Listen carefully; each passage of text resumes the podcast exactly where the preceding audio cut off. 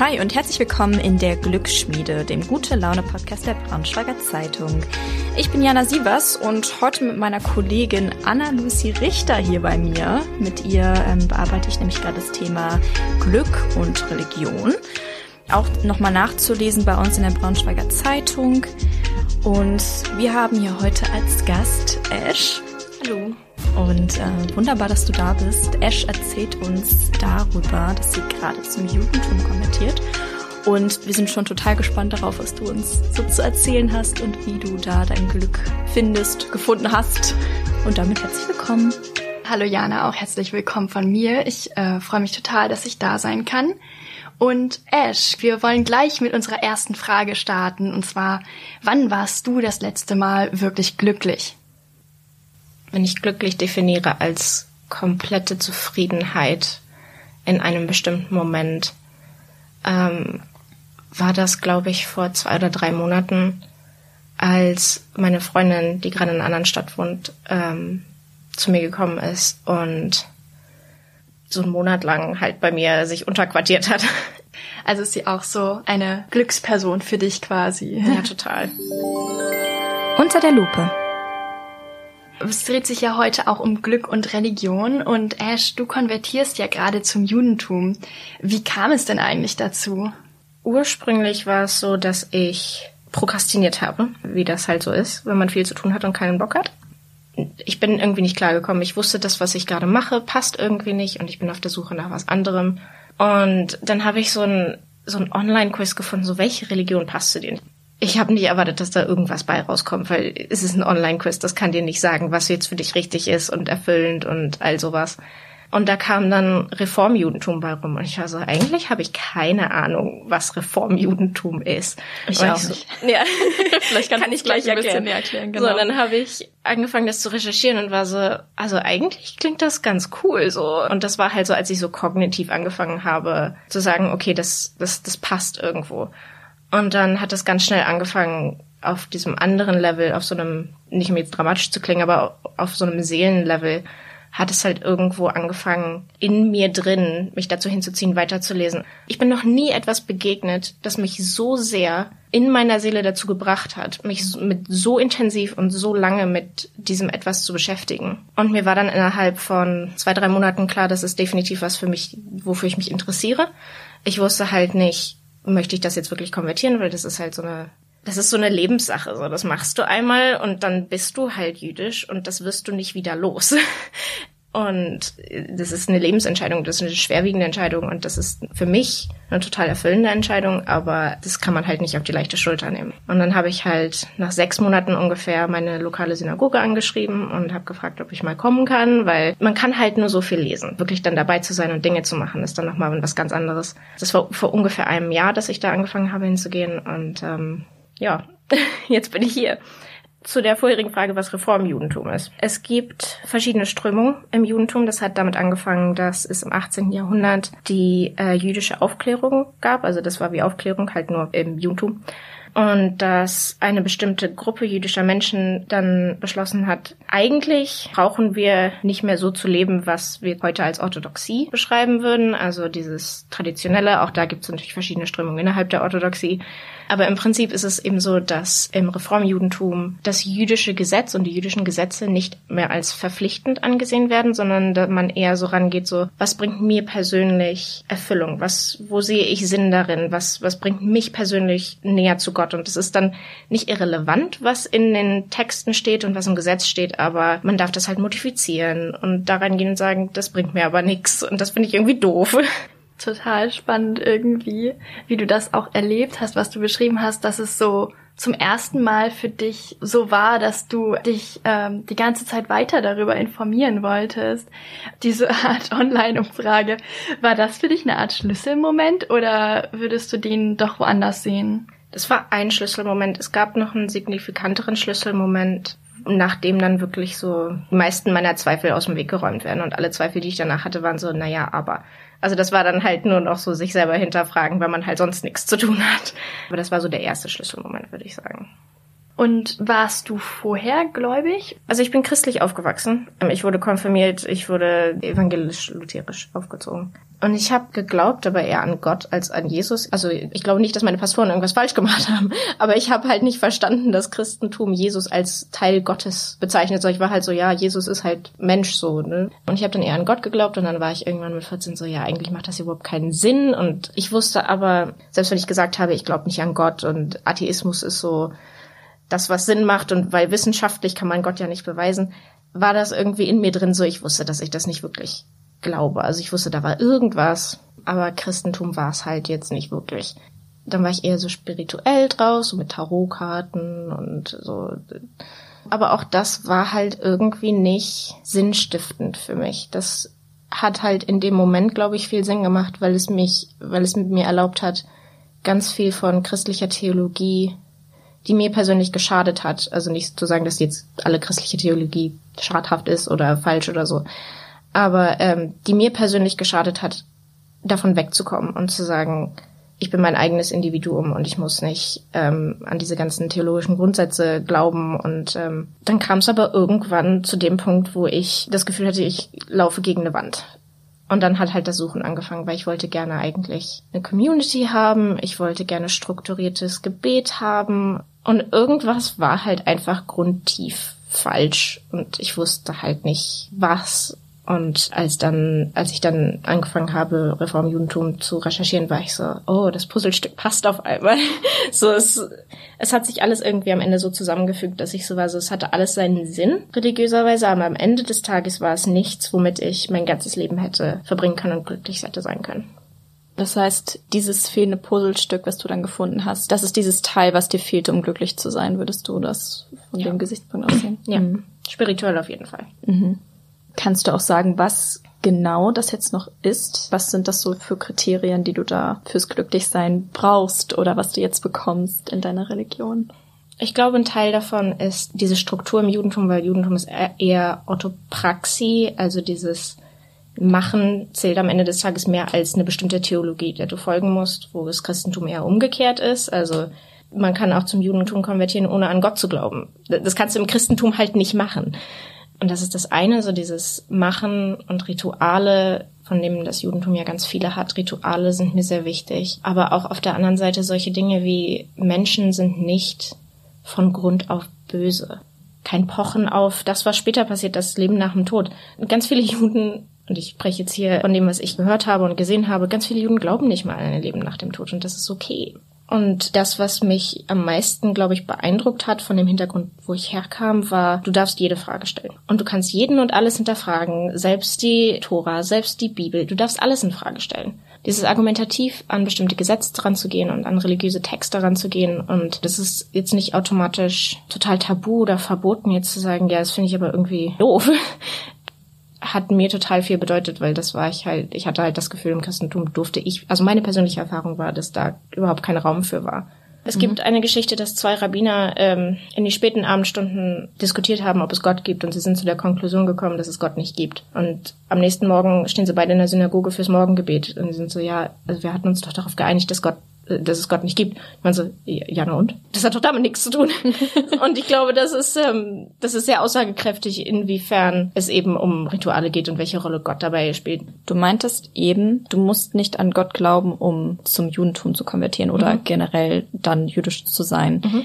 Wie habe ich mir das dann vorzustellen? Du hast jetzt schon ein bisschen Einblick gegeben, mhm. aber man sagt ja, das Besondere an dem jüdischen Glauben ist, du hast zweierlei. Du hast das Volk und du hast die Religion. Mhm. Hat das was damit zu tun? Kannst du das vielleicht einmal erklären? Ja, der Begriff Religion, wie wir das kennen als Glaubensgrundsatz, ist eigentlich ein Begriff, der so von Religionen wie dem Christentum ähm, oder dem Islam geprägt ist, in dem Sinne, dass du sowohl christlich als auch französisch, spanisch, du kannst das alles miteinander vereinbaren. Das Judentum ist eine Religion für Juden. Das per Definition muss man nicht zum Judentum konvertieren, um eine gute Person zu sein, um, wenn man an das Leben nach dem Tod glaubt, um in den Himmel zu kommen, in Häkchen. Und in dem Sinne ist Konvertieren halt ein Teil dieses Volkes zu werden. Heißt, wenn ich fertig bin und jüdisch bin, dann bin ich Teil des jüdischen Volkes.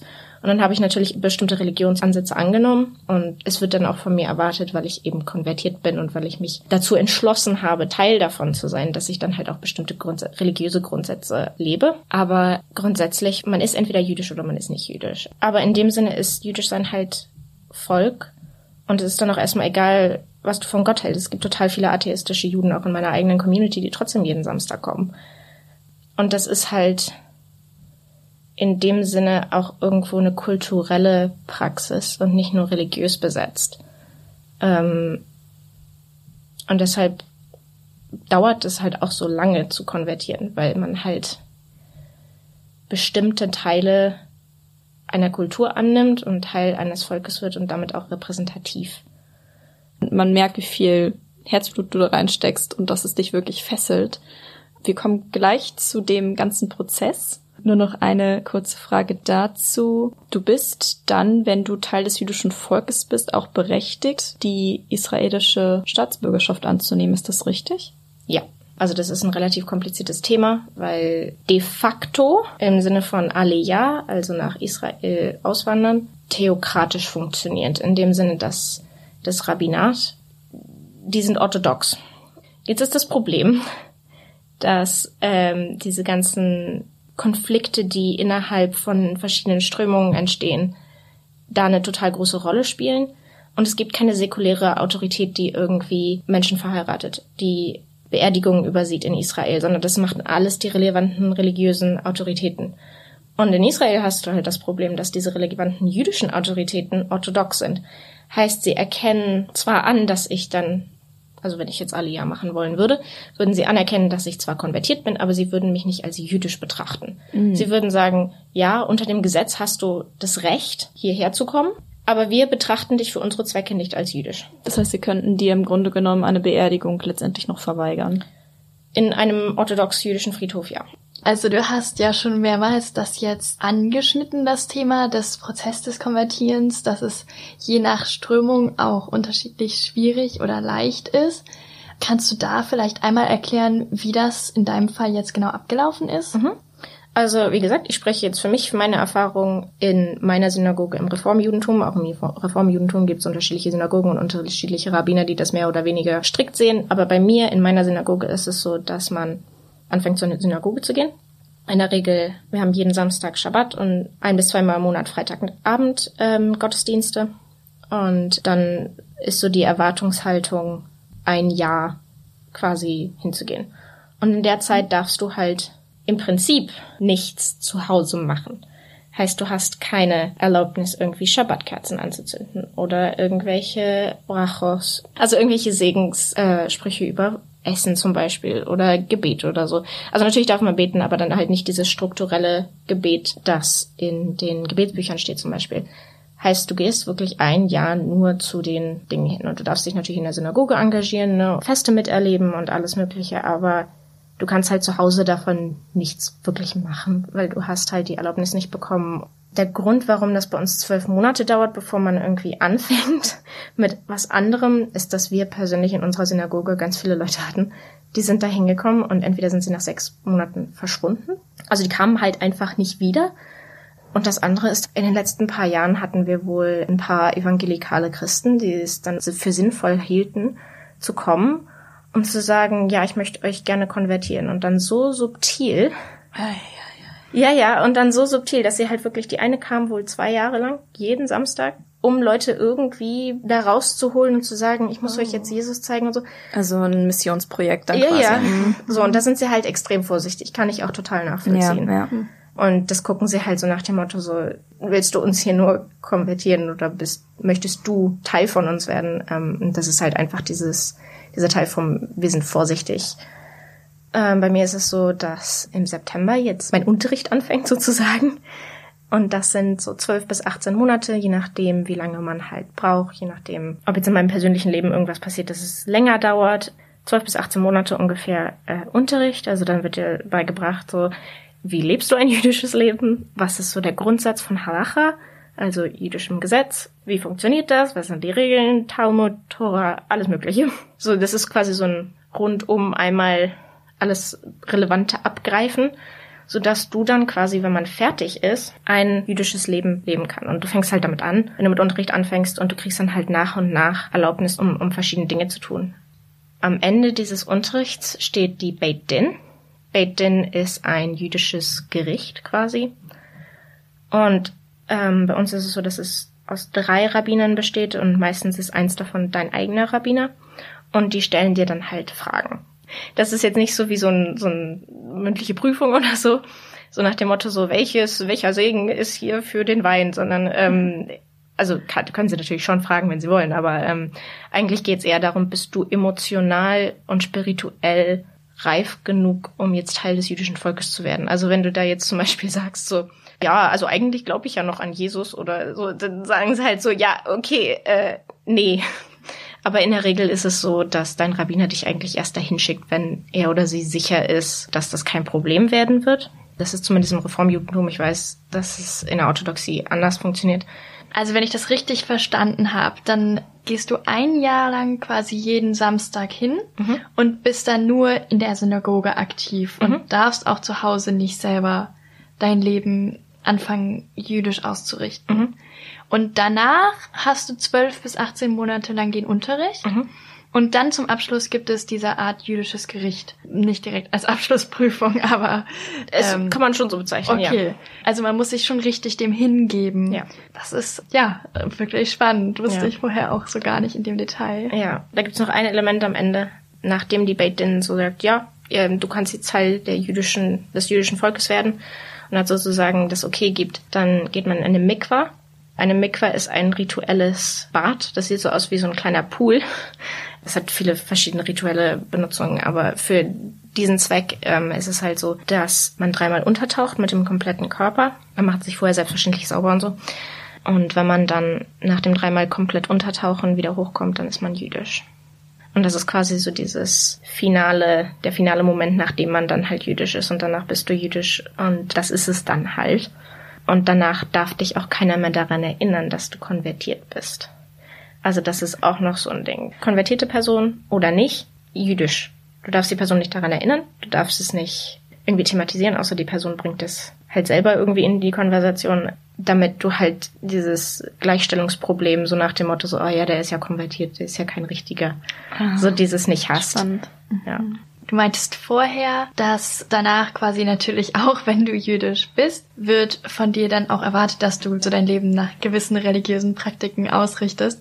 Sind das dann zum Beispiel Dinge, die du vorhin erwähnt hast, dass man ähm, die Kerzen anzündet oder gewisse rituelle Gebete spricht? Also es kommt immer drauf an. Im Reformjudentum ist es halt so, solange man selber halt irgendwo identifizierbar jüdisch lebt, kann das welche Form auch immer annehmen, also was einem persönlich dann halt am wichtigsten ist. Aber ganz viele, ganz wichtige Dinge und Dinge, die ich anderen Menschen in meiner Synagoge, die konvertiert haben, halt auch von denen weiß, sind Sachen wie Schabbatkerzen anzünden, Havdalah-Rituale. Havdalah ist das Ritual am Ende vom Schabbat oder von Festen.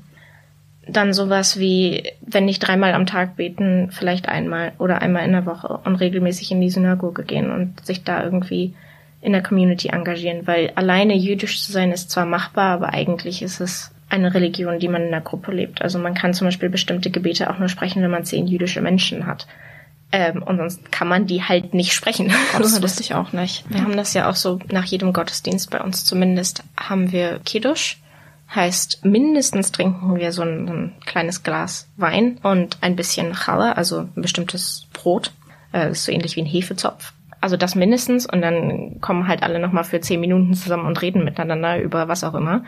Heißt, da kennt halt auch jeder jeden. So das ist das Mindeste. Und sonst haben wir halt auch zu 80 Prozent an Schabbat immer ein Buffet.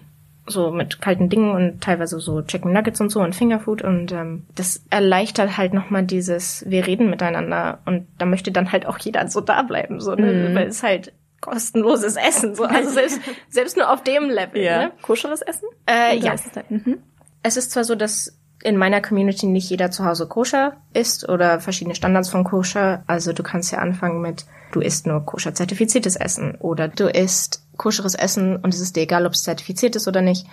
Oder du isst Milch und Fleisch getrennt, aber wartest nicht dazwischen oder du wartest eine bestimmte Menge dazwischen. Also da gibt's so verschiedene Interpretationen, so im Reformjudentum halt wie es dir am besten passt. Aber mhm. in der Synagoge ist es halt so, dadurch, dass wir, wir wollen niemanden ausschließen und deshalb ist die Küche halt koscher. Das ist eine Milchküche. Also da kommt kein Fleisch rein und da wird auch kein Fleisch zubereitet. Und dadurch ist es halt einfach so, dass wir versuchen, jedem entgegenzukommen, so nach dem Motto, also selbst wenn jetzt jemand kommt, der ganz strikt koscher ist, ähm, dass der dann halt trotzdem mitessen kann und wir dann nicht sagen müssen, so ja, äh, tut mir leid. Man wartet zwischen Milchgerichten und Fleischgerichten. Fisch zählt übrigens nicht als Fleisch, das ist Parev. Also das ist neutral. Ähm, und zwar wartet man in der Regel eine bis sechs Stunden, nachdem man Fleisch hatte, um ein Milchprodukt zu essen. Es gibt auch bestimmte Interpretationen, dass man einfach nur ein neutrales Gericht nach dem Fleischgericht essen kann und dann kann man auch wieder Milch essen, aber wie gesagt, verschiedene Interpretationen. Und andersrum ist es halt so, dass man in der Regel eine halbe Stunde bis eine Stunde wartet. Es gibt natürlich auch Menschen, die dann wieder die drei bis sechs Stunden warten oder so. Aber das ist halt dieses Milch und Fleisch halt nicht nur nicht auf dem Teller gemeinsam essen, sondern auch im Mund und im Körper selber. Und es gibt dann halt verschiedene Zeitregelungen. Also der niederländische braucht es halt eine Stunde zu warten. Der traditionelle Deutsche ist drei Stunden zu warten. Ganz viele orthodoxe Juden warten aber auch sechs, weil das so diese Standardzeit ist zwischen zwei Mahlzeiten. Wie machst du das persönlich? Also wie koscher quasi ernährst du dich? Also so ganz generell koscher-zertifiziertes zu finden ist grundsätzlich für mich erstmal schwer, weil ähm, teuer insbesondere koscher-zertifiziertes Fleisch. Deshalb für mich, ich gehe da so ran, so, wenn es koscher-zertifiziert ist, super. Wenn nicht, ist halt auch okay. Dann gucke ich halt auf die, ähm, auf die Inhalte hinten und solange da jetzt nichts drin ist, was jetzt absolut nicht koscher ist, ist das für mich okay. Dadurch, dass ich halt deutsch bin, habe ich gesagt für mich, ich möchte dann gerne die drei Stunden nehmen, weil das ist die, der deutsche traditionelle Brauch. Aber dadurch, dass ich halt konvertiere, ist es meine Entscheidung, was ich mache. Also ich könnte jetzt auch sagen, so ja, ich, ich, ich nehme das Niederländische, weil ich habe einen niederländischen Ururgroßvater, das könnte ich auch machen. Loophole. Ähm, ja, ich weiß.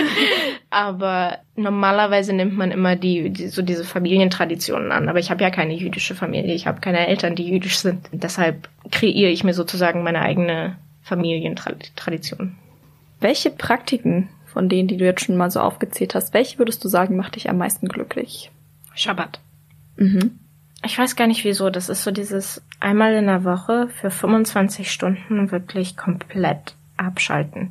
Und ich habe damit total ein Problem, weil ich mich halt mental die ganze Zeit so, ähm, du müsstest jetzt aber eigentlich noch, du müsstest jetzt aber eigentlich noch. Und es mhm. gibt mir so eine, dieses, du machst jetzt aber für 25 Stunden halt nur Dinge, die dich persönlich entspannen. Und ich nehme das im Moment halt nicht so genau, weil ich im Moment noch nicht jüdisch bin und ich weiß auch noch nicht, ob ich, ähm, also wie streng ich Schabbatregeln folgen möchte, wie streng ich sie interpretieren möchte. Aber im Moment mache ich das persönlich halt so, dass ich nur Dinge mache, die mich entspannen, die mir Freude bereiten. Ich mache nichts, was mit Arbeit zu tun hat.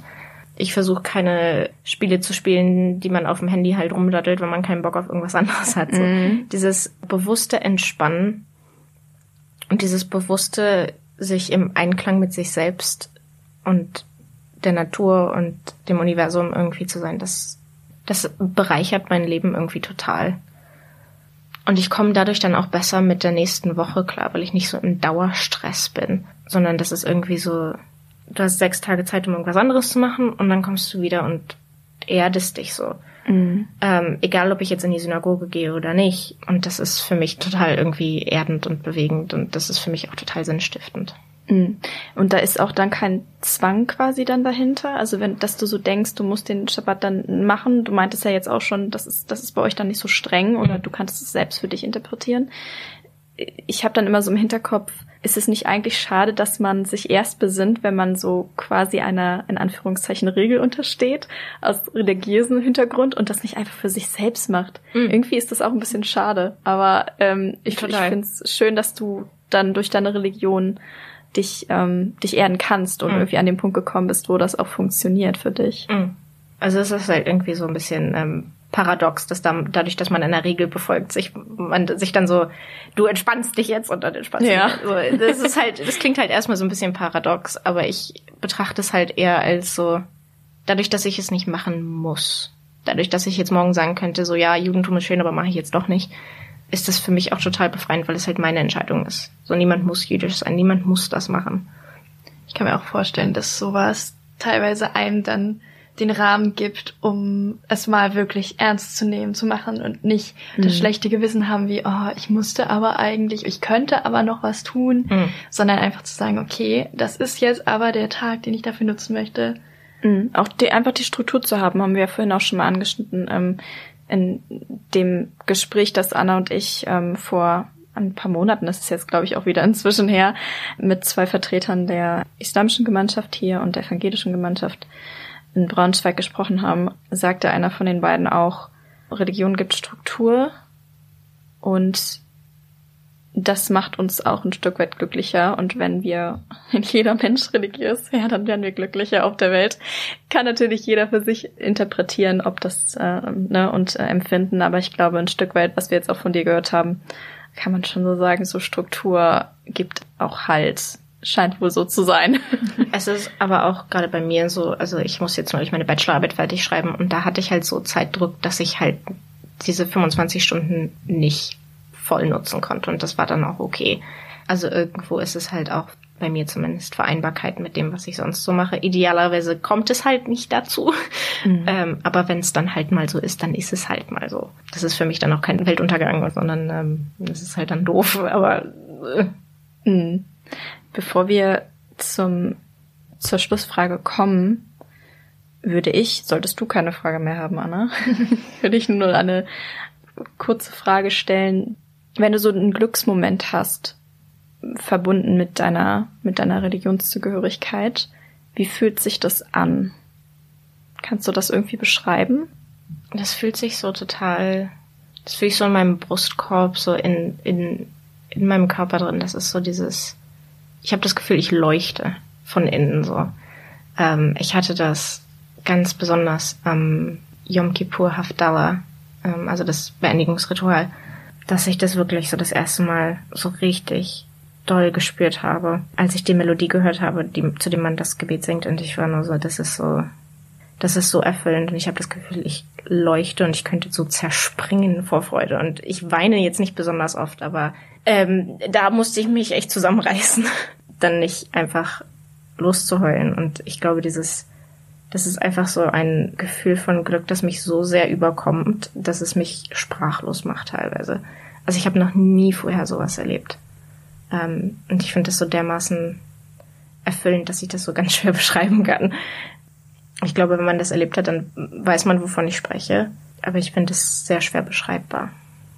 Ich finde aber, dafür hast du es gerade sehr schön beschrieben. Möchte ich aber auch mal sagen, Danke. ja. Weil in den vorherigen Interviews, die Jana ja schon erwähnte, ist öfter zur Sprache gekommen, dass das Glück im Leben nach dem Tod oder im Himmel, im Paradies sozusagen zu finden ist. Und da hattest du ja vorhin gesagt, dass ähm, also viele Juden, die du kennst, auch gar nicht an überhaupt etwas nach dem Tod quasi glauben. Und das fand ich so spannend. Also für dich, wenn ich das richtig verstanden habe, findest du dein Glück im jüdischen Glauben viel mehr im Jetzt und in der Gegenwart. Ja, total. Es gibt da dieses Konzept von ähm, Tikkun Olam, das ist die Erde reparieren sozusagen. Und das kann man verschieden interpretieren. Das kann man mehr oder weniger göttlich oder jüdisch spezifisch interpretieren. Das kann man aber auch interpretieren in dem Sinne, dass man Tikkun Olam macht, wenn man auf eine Demo geht. Ähm, und das ist dieses Jetzt und hier sich mit dem arrangieren, wo man ist und darin sein Glück finden und nicht darauf hoffen, dass danach irgendwas, also nach dem Tod irgendwas passiert, weil am Ende des Tages wir wissen nicht, was passiert nach dem Tod. Das Einzige, was wir kennen, ist das Hier und Jetzt.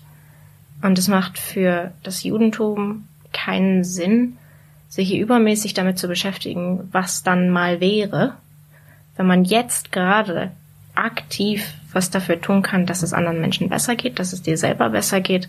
Und das ist auch nochmal sowas, was sich total kognitiv mich total anspricht. Ähm, genauso dieses Thema Zedaka, ähm, das ist, das umfasst ganz viel, aber meistens entspricht es so, ich gebe Geld, um anderen Menschen zu helfen. Mhm. Und das kommt aber nicht in dem Sinne von Caritas, also das ist das Christliche, aus irgendwie, ich möchte das gern und ich möchte meinen Menschen helfen, das ist ja auch nicht irgendwie zu verurteilen oder so. Aber es kommt von dem hebräischen Wort für Gerechtigkeit.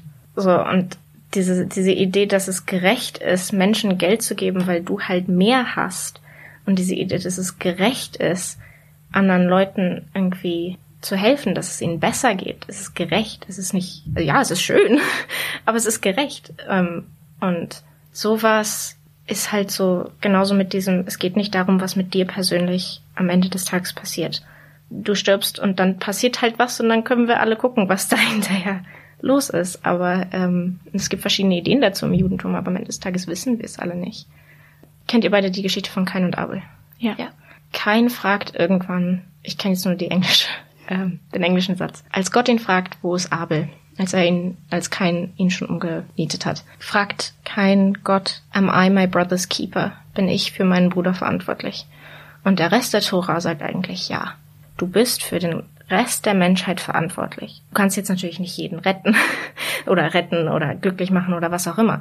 Aber du bist für deine Mitmenschen verantwortlich. Das Einzige, was du kennst, ist, dass diese Welt hier gerade real ist. Das ist das, was du siehst, das ist das, was du wahrnimmst. Warum, welchen Sinn hat es, sich darauf zu konzentrieren, was nach dem Tod passiert, was du eh nicht weißt? Du weißt es nicht. Und dieses, diese Religion im Hier und Jetzt finde ich total sympathisch und das hat auch seine historischen Hintergründe. Aber wenn ich da jetzt auch noch, äh, also wie gesagt, ich könnte da Stunden drüber reden, mhm. weil eigentlich es gibt die Theorie, dass ähm, eigentlich das Judentum überhaupt keine Idee vom Leben nach dem Tod hatte bis bis um das Jahr Null, ähm, als der Tempel zerstört wurde und die Römer das und die Bar Kochba Rebellion im ähm, zweiten Jahrhundert nach Christus, bin ich der Meinung, unterdrückt wurde und es damit so, so jede Hoffnung für einen jüdischen Staat so eigentlich eliminiert wurde. Und da gab es halt so dieses Aufbegehren, so ja, okay, wenn wir jetzt das hier und jetzt nicht haben, was kommt denn dann nach dem Tod? so sagt mal bitte.